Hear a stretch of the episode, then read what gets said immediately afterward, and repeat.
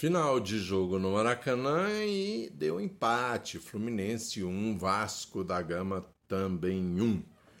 O Vasco marcou um gol logo a um minuto, depois o Fluminense teve que correr atrás, principalmente no segundo tempo, um avalanche, mas só conseguiu o gol de empate com Lima aos nove minutos do segundo tempo.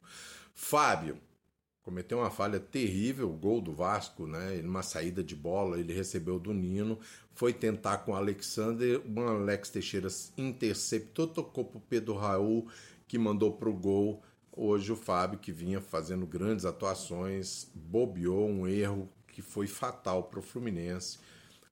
Vou dar nota 4 para o Fábio. O Samuel foi se machucou aos 27 minutos, saiu. Fluminense ainda não estava jogando bem, muito pressionado por Vasco. Eu nem vou dar nota para o Samuel, que seria injusto porque ele saiu machucado. Então fica sem nota dessa vez. O Nino, uma boa partida, uma grande partida do zagueiro do Fluminense. Inclusive, tentou duas vezes, meteu um balaço na trave, mas uma grande defesa do Léo Jardim.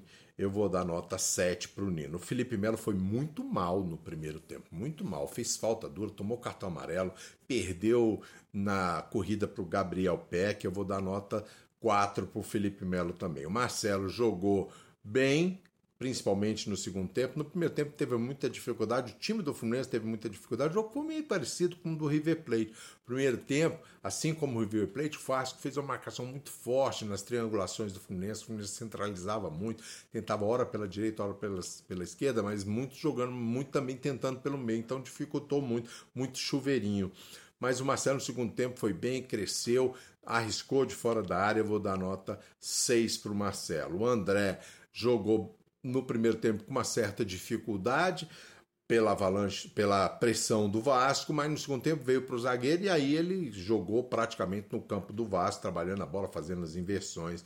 Eu vou dar nota 6 para o André. O Alexandre brigou muito, lutou muito, correu pela esquerda, pelo meio.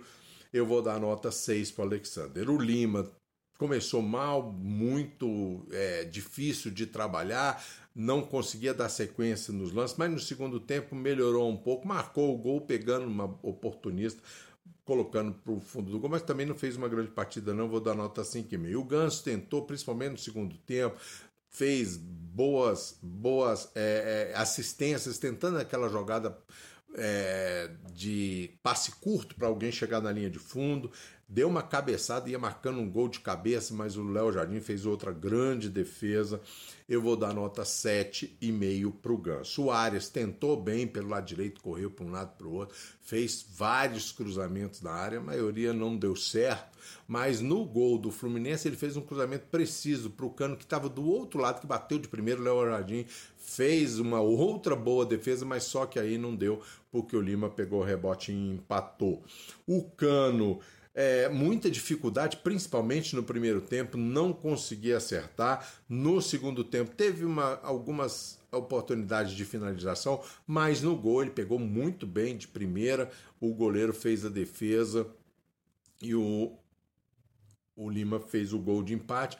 Eu vou dar nota 6 para o Cano. O JK entrou, já veio logo do segundo tempo, tentou, correu para um lado, para o outro, brigou, recebeu uma boa bola, bateu, mas o goleiro Léo Jardim fez a defesa. Eu vou dar nota 5,5 para o JK. O Lele entrou também um pouquinho menos do que o JK, mas esse lance que o JK chutou para o gol foi uma boa assistência, uma arrancada do Lele do campo de defesa do Fluminense.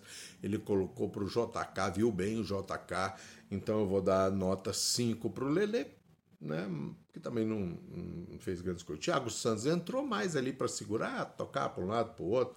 Também tentou até uma bicicleta dentro da área. Eu vou dar nota 5 também para o Thiago Santos. O Guga entrou uma tragédia no primeiro tempo, errou tudo. E também no segundo tempo errava muito passe. O Fluminense chegava aqui pelo lado direito, toda jogada que o Fluminense tentava, aquelas toques rápidos triangulação, chegava no pé do Guga, matava porque ele dava o passe errado.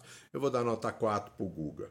Então é isso aí. O Fernando Diniz trabalhou o time, vinha com o time principal, mas tomar um gol a um minuto de jogo bota por terra qualquer estratégia de jogo que você vinha. O Fluminense tentou o Vasco, pressionou, marcou muito forte no primeiro tempo, mas no segundo tempo o Fluminense foi para cima, ele ajeitou o time, abriu o Lima pela ponta esquerda, abriu o Ares pela ponta direita e aí o Fluminense criou várias oportunidades, mas ficou só no empate. Eu vou dar nota 6 para o Fernando Diniz. Um abraço para todo mundo, eu volto na quarta para Cruzeiro e Fluminense, jogo às 21h30.